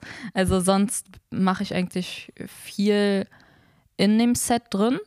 Würde jetzt aber nicht sagen, dass ich äh, One-Liner nach One-Liner mache, sondern ich mache einfach irgendwas, was dann am Ende gut ankommt. Also ich finde auch, dass ich mich da nicht auf irgendwas festlegen kann, weil ich sonst sage, okay, der One-Liner kam gerade beim Publikum so gut an, das heißt, ich muss noch einen machen, weil die den dann auch mögen und so, sondern ich mache meine Comedy, sie ist nicht politisch korrekt, ziemlich oft, aber das ist das, was ich mache.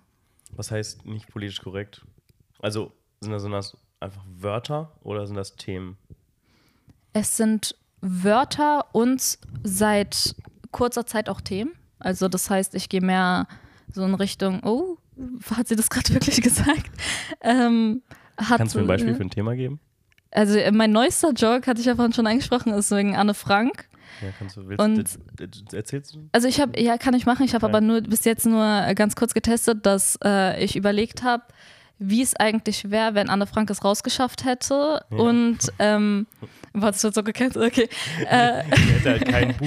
Ja, nee. weil keiner hätte sich für ihr Buch naja, interessiert. oder ich hätte gesagt, dass sie doch, ihr Tagebuch wäre doch trotzdem irgendwie berühmt geworden und sie wäre dadurch Influencerin geworden und könnte sich vor Kooperationsanfragen Ja. vom Escape Room nicht retten.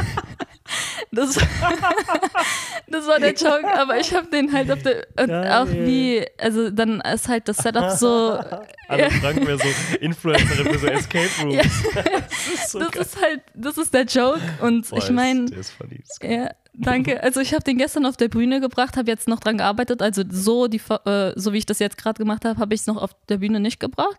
Aber ähm, ich habe halt nur das mit dem Escape Room gemacht. Und da hatte einer in der ersten Reihe direkt gesagt, oh, finde ich nicht lustig. Und ich meinte so, dann hast du deine Moral nicht draußen gelassen. Bei Comedy Shows hat die Moral nichts zu suchen. ja. Ey, das ist wirklich, also ganz ehrlich, das ist ein gutes Beispiel für sensibles Thema, aber der Joke ist gut genug dafür, dass, es, dass, dass, dass, dass man die Sensibilität einfach gehen lassen muss. Das ist so, ja, okay. Ja, Escape so. Rooms. Ja. Aber so wie du es gerade aufgebaut hast, war es ja so, sie kann sich dann vor Kooperation nicht rennen und ich dachte mir, sie sagt jetzt so, ich dachte jetzt so Influencerin irgendwas und dann sagst du halt am Ende Ja. für Escape Rooms. Und es war, äh, war geil gewordet. Äh, Danke. gute, finde ich, äh, gefällt mir sehr, Danke. gefällt mir sehr der Joke. Das sind so, das sind so Jokes. Du kennst das manchmal, wenn du Comedians zuhörst und denkst so, ah fuck, den Gedanken hätte ich auch gern gehabt. So, das war einer davon. Oft ist es nicht so, aber so, es war, es war, es war sehr funny. Danke. Äh, ich bin gespannt, wo es hingeht. Irgendwie habe ich das Gefühl, dass wir uns nie häufig auf Mics sehen.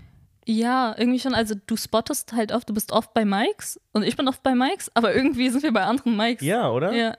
Ja, also ich weiß, am Sonntag wären wir, also letzten Sonntag wären wir eigentlich in einer Show zusammen gewesen und ich dachte mir so, okay, kurz vor dem Podcast, ich will noch den Auftritt von dir sehen, aber du warst dann schon fertig. Bei 030 war das.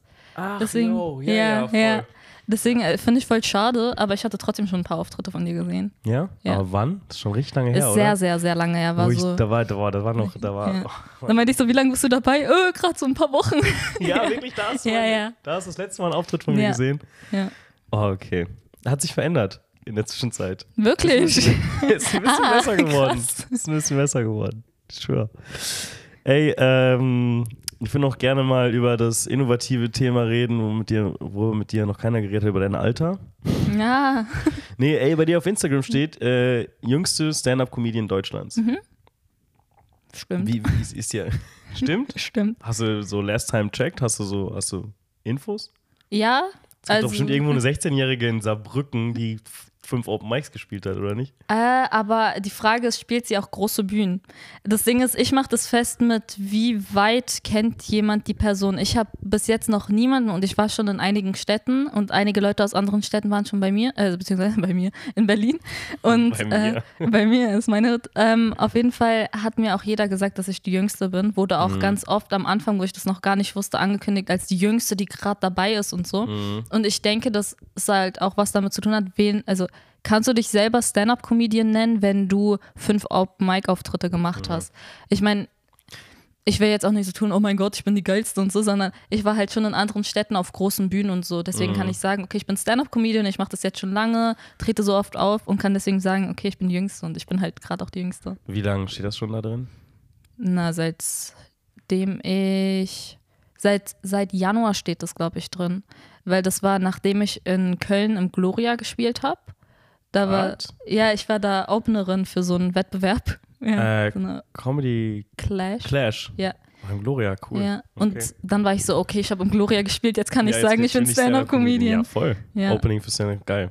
Ähm, aber warum ist, dir das, warum ist dir das so wichtig? Das Jüngste? Weil ich sonst nicht ernst genommen werde. Also, oder nicht irgendwie, also die Leute nehmen mich so schon nicht ernst. Inwiefern? Äh, die denken am ga- ganz oft, also am Anfang wurde mir richtig oft gesagt, du machst es doch nur, um Follower zu sammeln.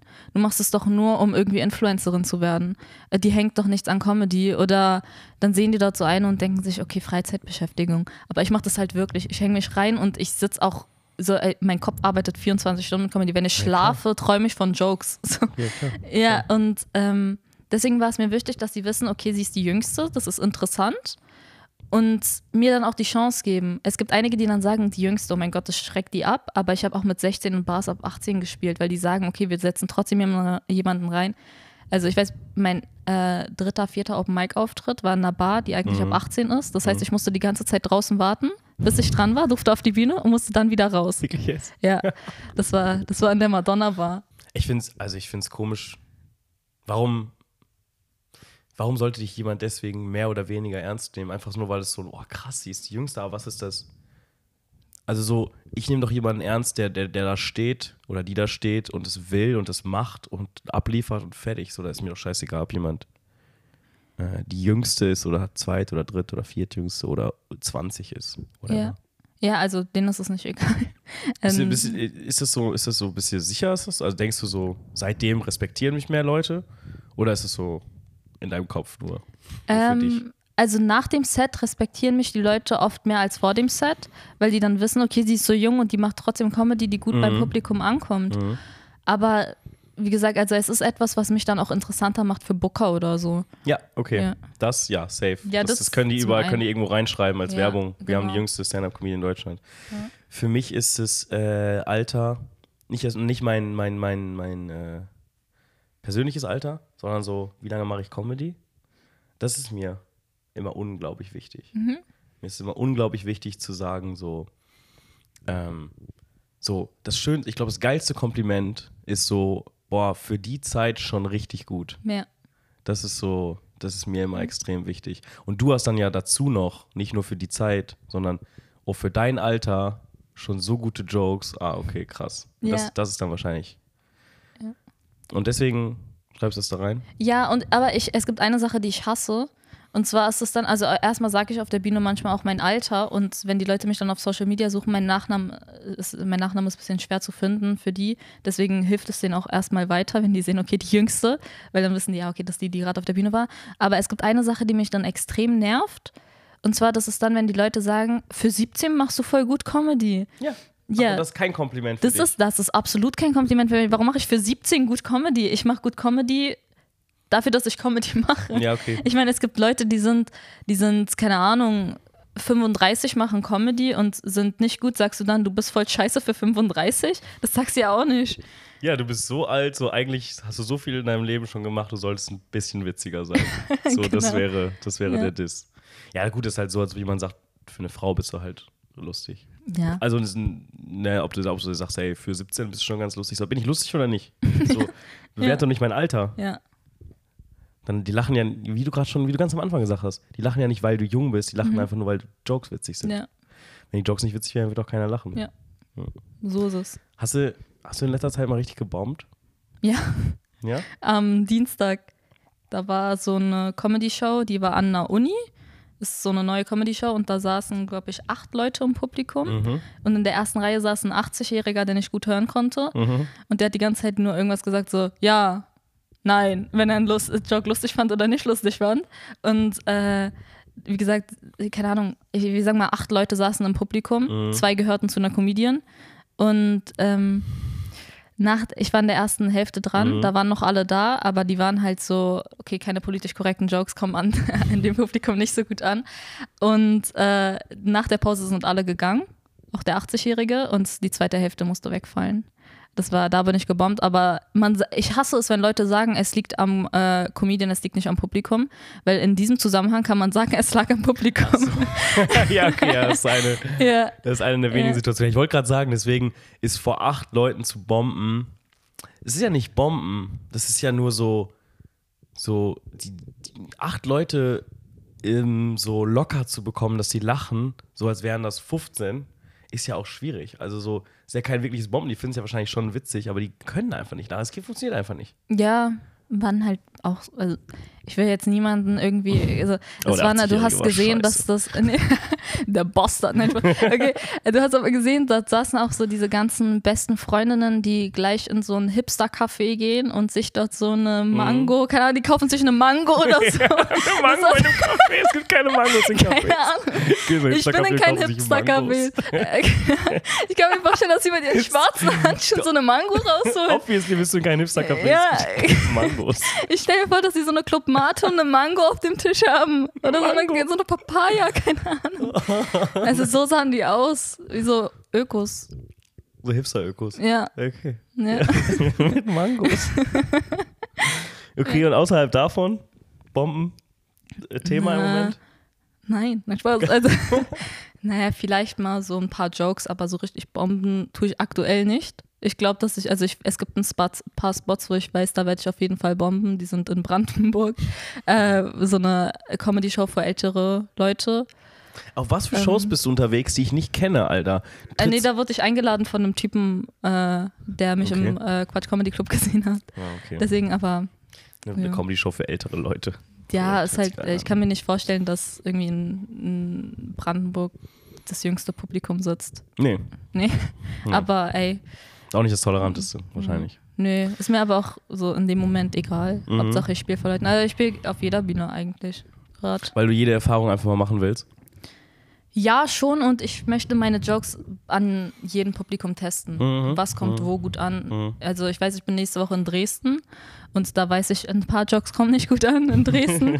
äh, ja. Ich habe mir so über die letzten Monate so Jokes erarbeitet, die so gut funktionieren.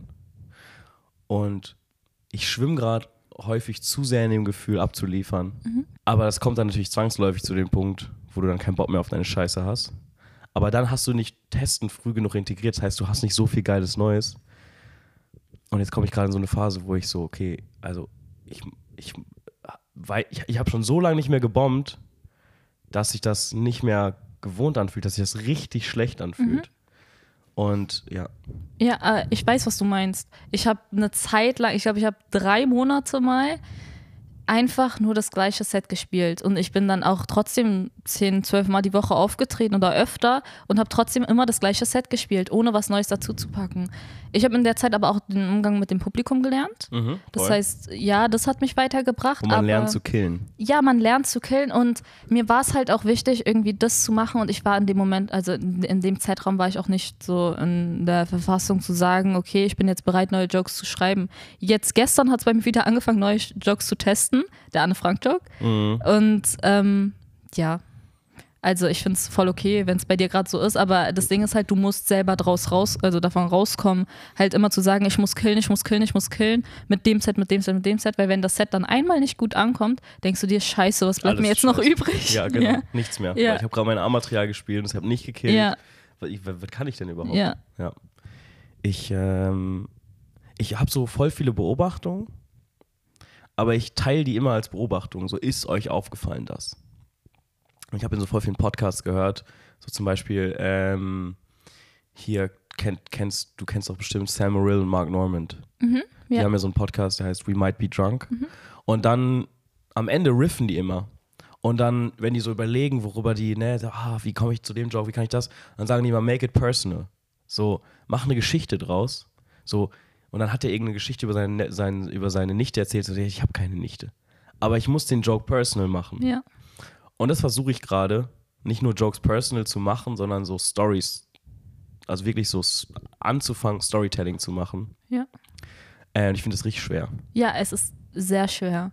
Es ist sehr schwer. Aber ich, das Publikum kennt ja auch nicht die Wahrheit. Also wenn du, wenn du, wenn du von einer Schwester redest, keine Ahnung, ob du eine Schwester hast, aber wenn du von einer Schwester redest, wissen die ja nicht, ob du wirklich eine Schwester hast oder nicht.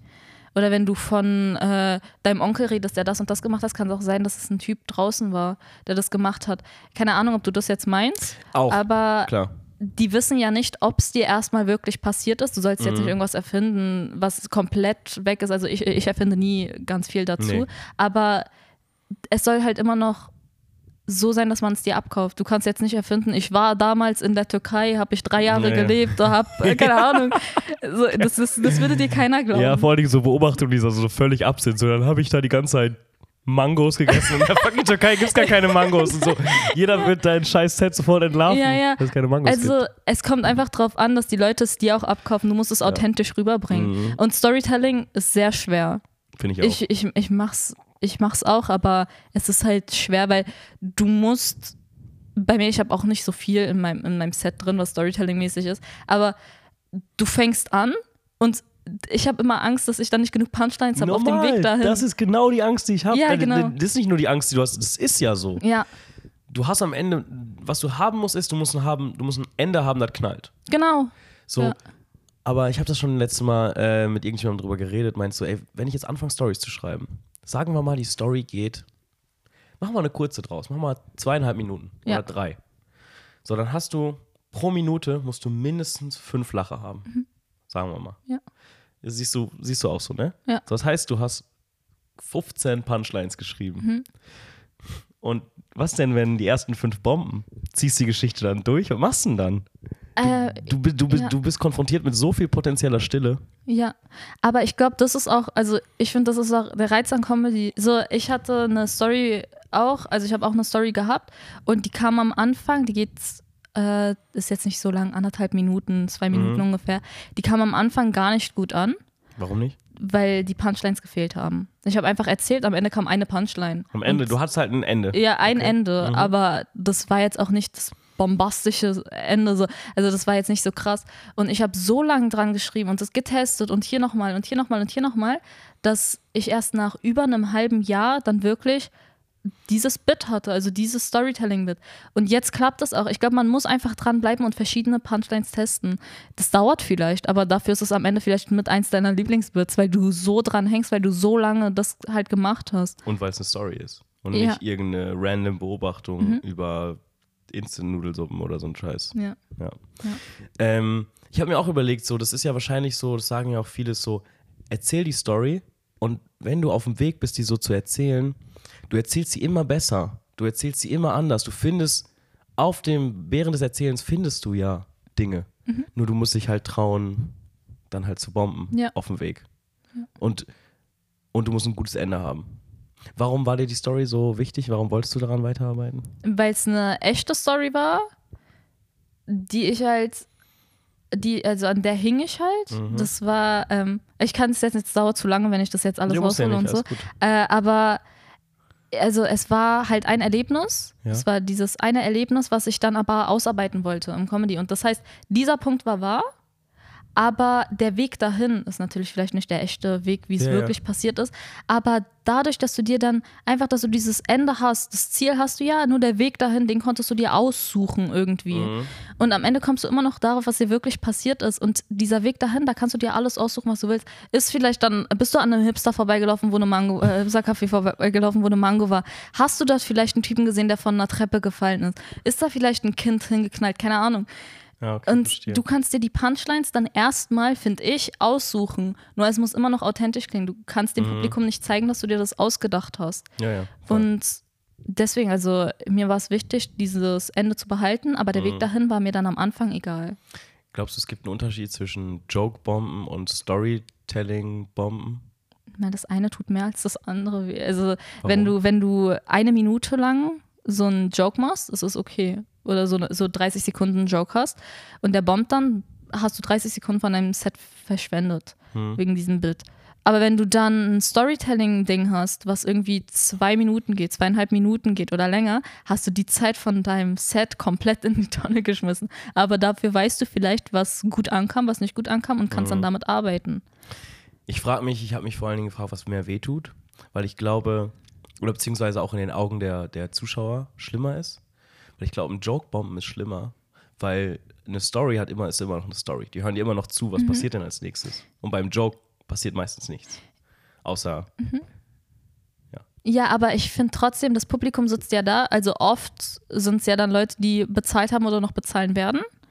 Und wenn die dann da sitzen und sagen, ja, okay, ich erwarte jetzt Comedy und jetzt soll der auf die Bühne kommen und halt auch Sachen machen, über die ich lache, ist vielleicht falsche, also ist vielleicht falsch gedacht und so, aber im Endeffekt wollen die ja lachen. Und wenn die dann zwei Minuten lang nicht lachen und du hast, sagen wir mal, sieben Minuten Stage-Time und die lachen zwei Minuten nicht und dann kam vielleicht auch irgendwie 30 Sekunden von diesem Joke, das fanden die lustig, dann kommen zwei Minuten, die sie scheiße fanden, dann haben die ja trotzdem weniger gelacht, als sie doch mehr gelacht haben.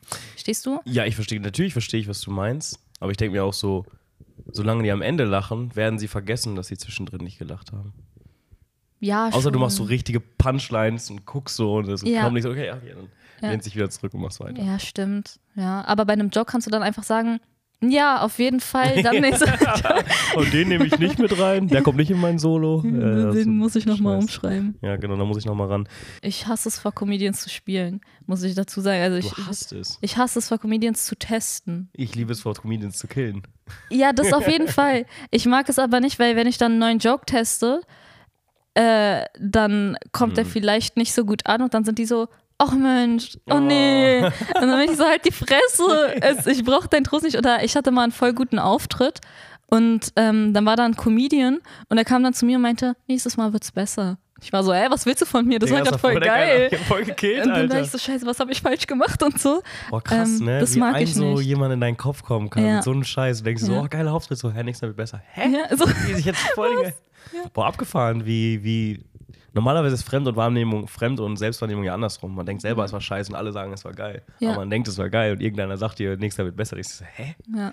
Das ist, äh, das, das raff, ich, raff ich überhaupt nicht. Nee, aber war, war, war ein guter Auftritt, war einfach, war einfach eine Bitch, so keine Ahnung. darf, man, Ja. darf man Ausdrücke sagen bei dir? Klar, Ja? ja. Ich piep, ich piep nix. Okay, Ich sehr lade gut. doch einfach so hoch. Okay. Ich mache halt Clips. Aha. Ja, hab ich gesehen. ähm, hast du eigentlich so ein, so, hast du einen Charakter auf der Bühne oder bist du einfach du? Nee, also ich bin schon ich. Ich rede ja auch so. Also ich, Mhm. Ja, ja. dich, mich und so. Ja. So rede ich auch. Und auf der Bühne, ich habe eine Zeit lang probiert, richtig. Ich ging da und dahin. Ich bin so, ich bin so nett. Mangos in Cafés. Mangos, yay! nee, also ich habe ganze Zeit versucht am Anfang so, so zu sprechen, dass das Publikum das mag. Also wie so ein, wie so ein, Wie äh, so ein- verbaler Polunder. Ja, ja. Ey, ich habe es probiert, weil vor allem nach einer Show kam einmal ein Typ zu mir und meinte, dein scheiß Kanakisch verstehe ich nicht. Und dann war ich so, Dicker, du kommst aus äh, Eberswalde, so, keine Ahnung, dann ist das nicht mein Problem. Das hat jemand zu dir gesagt? Ja, ja, das ist so abgefahren. Ja. Ich denke mal nie, dass Leute so, dass es so dumme Leute gibt, die sowas nach einer Nee, Show nee, sagen. ey, das ist voll lustig, was die nach der Show sagen. Einer kam auch einfach zu mir, einmal meinte zu einem so, du warst gut, du warst gut, du warst gut. Zu mir meinte dann, dann einfach, Inshallah. Inshallah. Inshallah, hat er auch so ausgesprochen. Ich so, okay. Ähm, ja, auf jeden Fall, äh, warte, ich habe den Faden verloren. Auf jeden Fall, was war, was war nochmal die Frage? Ähm, dein Charakter auf der Bühne. Ach so, stimmt. Ich habe keinen Charakter auf der Bühne. Vielleicht sag ich mal, ich habe eine alte Oma auf der Bühne, die mache ich einmal, weil ich sag, dann meinte die alte Oma halt. Mhm. Aber Das ist ein sonst habe ich, halt. das ist ein Act-Out, Ja. das ist kein Charakter. Ich, ich, ich bin nicht auf der Bühne. so. Ja, du bist du? Okay, ähm, gibt es noch irgendwas, was du mit, mit mir, worüber du mit mir reden möchtest? Weil ich habe alle meine, ich habe meine Fragen gestellt. Äh, machst du Crowdwork? Ah. Äh, selten. Selten. Warum? Bin ich nicht so gut drin. Fühle ich mich nicht so wohl. Hm, Fühlst du dich nicht wohl, weil du Angst davor hast oder weil du sagst, es passt nicht zu dir Angst zu bomben. im Crowdwork? Mhm. Kann ich verstehen. Danke. Hatte ich am Anfang nicht wegen dir. Hatte ich am Anfang auch. Aber ich würde dir persönlich empfehlen, du musst nicht Crowdwork durchmachen und sagen, äh, woher kommst du? Bist du aus Berlin? Ganz genau, Äh, also so. So, seid ihr ein Paar? Nee, Frau nickt, Typ nicht. Äh, das, das, ist, das will ich halt also nicht. Ich kann wirklich- das nicht machen. das, das geht nicht. Mhm. Ähm, es kommt auf die Situation an, finde ich. Also ich könnte, ich könnte mir bei dir vorstellen, dass du vielleicht ab und zu mal so was ganz Kleines machst, aber man muss den um. Ich persönlich habe dadurch gelernt, ich habe halt noch keinen Host-Spot oder so. Ich hoste aktuell nicht. Bald, bald kommt vielleicht was. Aber Mhm. aktuell hoste ich nicht und deswegen versuche ich dadurch lockerer zu werden mit dem Publikum. Mhm. Seitdem ich ein bisschen Crowdwork mache, ich mag das auch nicht, aber seitdem ich es mache, habe ich gemerkt, dass ich lockerer auf der Bühne bin. Mhm. Viel gelassener und du reagierst dann anders auf spontane Situationen. Keine Ahnung, ich hatte mal was über so eine schwangere Frau gepostet Mhm. und du kannst, also da war eine schwangere Frau, ich habe gesagt, Mhm. oh, ich habe das Bedürfnis, dich zu erschrecken. Ja, und, stimmt. ja. Und so, oh, pff. Ja, und ja, dadurch ist mir halt der, der Joke dann eingefallen und die Leute merken, es ist spontan und das mögen die voll. Ja, ja, klar. Deswegen, das habe ich durchs Crowdwork gelernt. Ich Mhm. bin jetzt keine, die sagt, seid ihr ein Paar. Ja gut, aber du, du reagierst aus, also auf deine Jokes, irgendwas passiert, Hecklerin, irgendjemand sagt irgendwas, dann fängst, gehst du ins Crowdwork und redest darüber. ja, Aber könntest du dir vorstellen, was, was mir eher Angst, das macht mir auch weniger Angst, weil das, klar, ich merke so, okay, meine Punchlines sind in dem Moment noch nicht so gut. Zum Beispiel, ich habe so, ich hab so einen Witz über, dass ich deutsches Essen nicht mag. Ähm, Und letztens war dann bei Comedy Flash war ein deutscher Koch. Und er hat es dann gesagt und dann hatten wir so eine Publikumsinteraktion. War eigentlich ganz witzig, aber ich habe gemerkt, so, ey, da wäre. Ich habe mir das nachher mehrmals angeguckt und gesagt, Alter, da war so viel mehr drin. So viel geilere Punchlines, die mir nicht eingefallen sind. Das merke ich einfach noch. Aber was ich wirklich, äh, Crowdwork ist moderieren. Crowdwork. Das ist halt, äh, finde ich, das macht mir nicht Angst, aber so, das ist was, so ganz ohne Material auf die Bühne zu gehen. Weil du kannst ja in so einer Interaktion, kannst du ja sein und dann dich wieder in dein Material retten. Ja, ja, aber also keine Ahnung, ich mache das halt häufig so, ich sehe manchmal einen Host, sehe, finde aber persönlich, dass der Host das Publikum noch nicht so aus, also das Publikum noch nicht so warm gemacht hat. Dann bin ich zwar Comedian und ich habe, also ich sollte das eigentlich nicht machen, aber für mich, um, weil im Endeffekt geht es mir ja darum, auch einen guten Auftritt zu haben. Im, Oder eine gute Atmosphäre, um deine Jokes zu testen, Ja. was auch immer, ne? Ja. Genau. Und ich versuche dann, das Publikum trotzdem noch lockerer zu kriegen, weil am Anfang, weil Mhm. was bringt's mir denn, wenn das Publikum gar nicht da ist, Mhm. wenn die noch gar keinen Bock haben? Dann mache ich am Anfang vielleicht ganz kurz Crowdwork, starte dann aber in mein Set. Ich sitze ja, also ich bin oft viel zu früh bei Auftritten da, bleib voll oft bis zum Schluss und so, damit ich analysiere, was gerade abgeht. Da lachen die Leute, da lachen Mhm. Voll. die Leute nicht, so, so, so, so, so. Ich gucke mir immer Comedy an, was kommt dort gut an, dort gut an und Mhm. so. Versuche trotzdem noch ich zu sein. Und gestern zum Beispiel hatte ich das Gefühl, dass, es, dass das Publikum noch nicht so warm war. Keine Ahnung, ob du die Comedy Flash Bühne so an der Seite gibt es ja dort ja, diese diese, diese, Pl- nee, nee, diese Plätze auf der anderen Ach, Seite. die auch, ja, ja. Und ich habe gesehen, dass der Typ dort war und das ist ja so die Stimmung des Raumes. Mhm. Und der hat die ganze Zeit nicht gelacht bei irgendwem. Und dann habe ich welchen Platz meinst du genau? genau neben der Bühne, also nicht dort auf der Couch, auf der anderen Seite. Ja. Direkt an der Bühne, der, der guckt ja genau Ach, der guckt Richtung. das Publikum an. Ja. Und wenn der, ja genau, wenn der nicht lacht, dann denkt Ja. sich das Publikum, wenn der nicht lacht, lache ich auch nicht. Ja, und dann genau. saß der dort alleine, seine Freunde auf der anderen Seite und ich dachte mir, okay, man muss den jetzt auch irgendwie kriegen. Habe mich dann einfach neben ihn gesetzt, während ich auf der Bühne war und habe angefangen, ganz kurz mit ihm zu reden und hatte am Ende die Punchline, weil ich wusste ganz genau, was man zu diesem Typen sagen kann.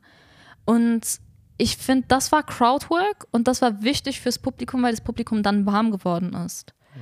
Ähm, und keine Ahnung, also es gibt super Hosts, nur wenn das Publikum dann halt noch nicht warm ist, kann ich meine Jokes nicht testen, finde ich persönlich. also aber, dann, aber das ist ja schön, dass du selber die Verantwortung in die Hand nimmst. sagst so, du hast die Bühne nicht warm gemacht, sondern sagst ey, dann mache ich halt noch ein bisschen weiter. Ist ja meine Einschätzung. ja. Weiß man jetzt immer, wenn du am Anfang Crowdwork machst, dass man als Host sagt, ah, Nein, fuck, nein, nein, nein, nein, nein, nein, nein, nein. gar nicht, gar nicht. Also manchmal mache ich es auch einfach, weil ich in der, in Mhm. dem Moment erstmal so ankommen möchte. Ja. Aber ich bin auch absolut kein Fan davon, wenn man auf eine Open Mic Bühne geht, wo Leute eigentlich da sind, um ihre Jokes zu testen Mhm. und dann anfängt fünf Minuten, vier Minuten Crowdwork zu machen, weil im Endeffekt schießt du den anderen Comedian dann, äh, Comedians, äh, also die schießt du dann ins Aus, Ja. weil die testen ja dann und die, das Publikum will ja eigentlich, dass man trotzdem mit denen spricht, viele Leute. Ja, ja, voll. Ich, Ja. ich, finde, ich finde die besten zum Beispiel so, Henrik Bremer zum Beispiel, der macht das extrem gut.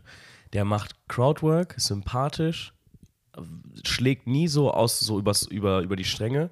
Und bevor der dich hochholt, spielt er immer so ein, zwei kleine Bits. Ja, finde ich voll gut. Geil. Ja. Also, Dann, dann liebe ich. Dann komme ich danach hoch und denke mir so, alles klar, hier ist alles gemacht, ich Ja. muss nichts mehr machen. Ich kann einfach anfangen, Jokes Ja. zu erzählen. Nur das Problem ist, wenn dann ein Joke bombt, also jetzt nicht bei Hendrik, aber es, ich hatte schon oft die Situation, dass ich dann auf die Bühne sollte und der Host hat dann einen Joke getestet, genau bevor ich Oh, raus das ist natürlich sollte. das. Und das kam scheiße an und dann musste ich auf die Bühne und ich war so, lief nicht so gut, Ja. keine Ahnung. das ist das Allerschlimmste. Was Ja, ja. ich meine, als Host hast du ja die Verantwortung, das Mhm. Publikum erstens warm zu machen, das Publikum wach zu halten. Ich, Mhm. ich hatte eine Show, da war der Host jetzt nicht so der beste Host und dann sind die Leute eingeschlafen.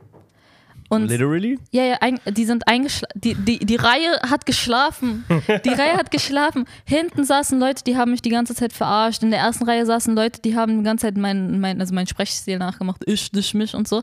Dann ist das Publikum nicht da. Ich weiß, du kannst es nicht sagen, aber ich wüsste gerade so gerne, von welcher Show du redest. Ja, also der, der Host ist super cool. Ich, ich, ich, ich mag den Alles und so. gut. Du hast ja nicht gesagt, du es musst war, dich nicht bei jemandem einschleimen, dessen Namen, den du nicht genannt hast. Ja, ich weiß, aber Oder es meinst ist, du- okay. es, meinst du, äh, nein, es ist, es ist super und so, nur in dem Moment habe ich mich halt sehr schlecht gefühlt, so auf der Mhm. Bühne, weil ich mir dachte, okay, die nehmen jetzt, die nehme ich jetzt auch nicht ernst. Ja, Was kann ich machen? Ich erzähle gleich davon, dass ich, äh, äh, ja, auf so einer Bühne kann man keinen anderen Frank-Joke bringen. das klappt da nicht. Da war so ganz schnell raus. Ja, Der Joke ist geil. Der Danke. Anfang-Joke. danke. Ich bin, äh, ich bin richtig gespannt, Ja, ob das was wird. ich halte dich auf dem Laufenden. Ich bin Ja, ich- gespannt.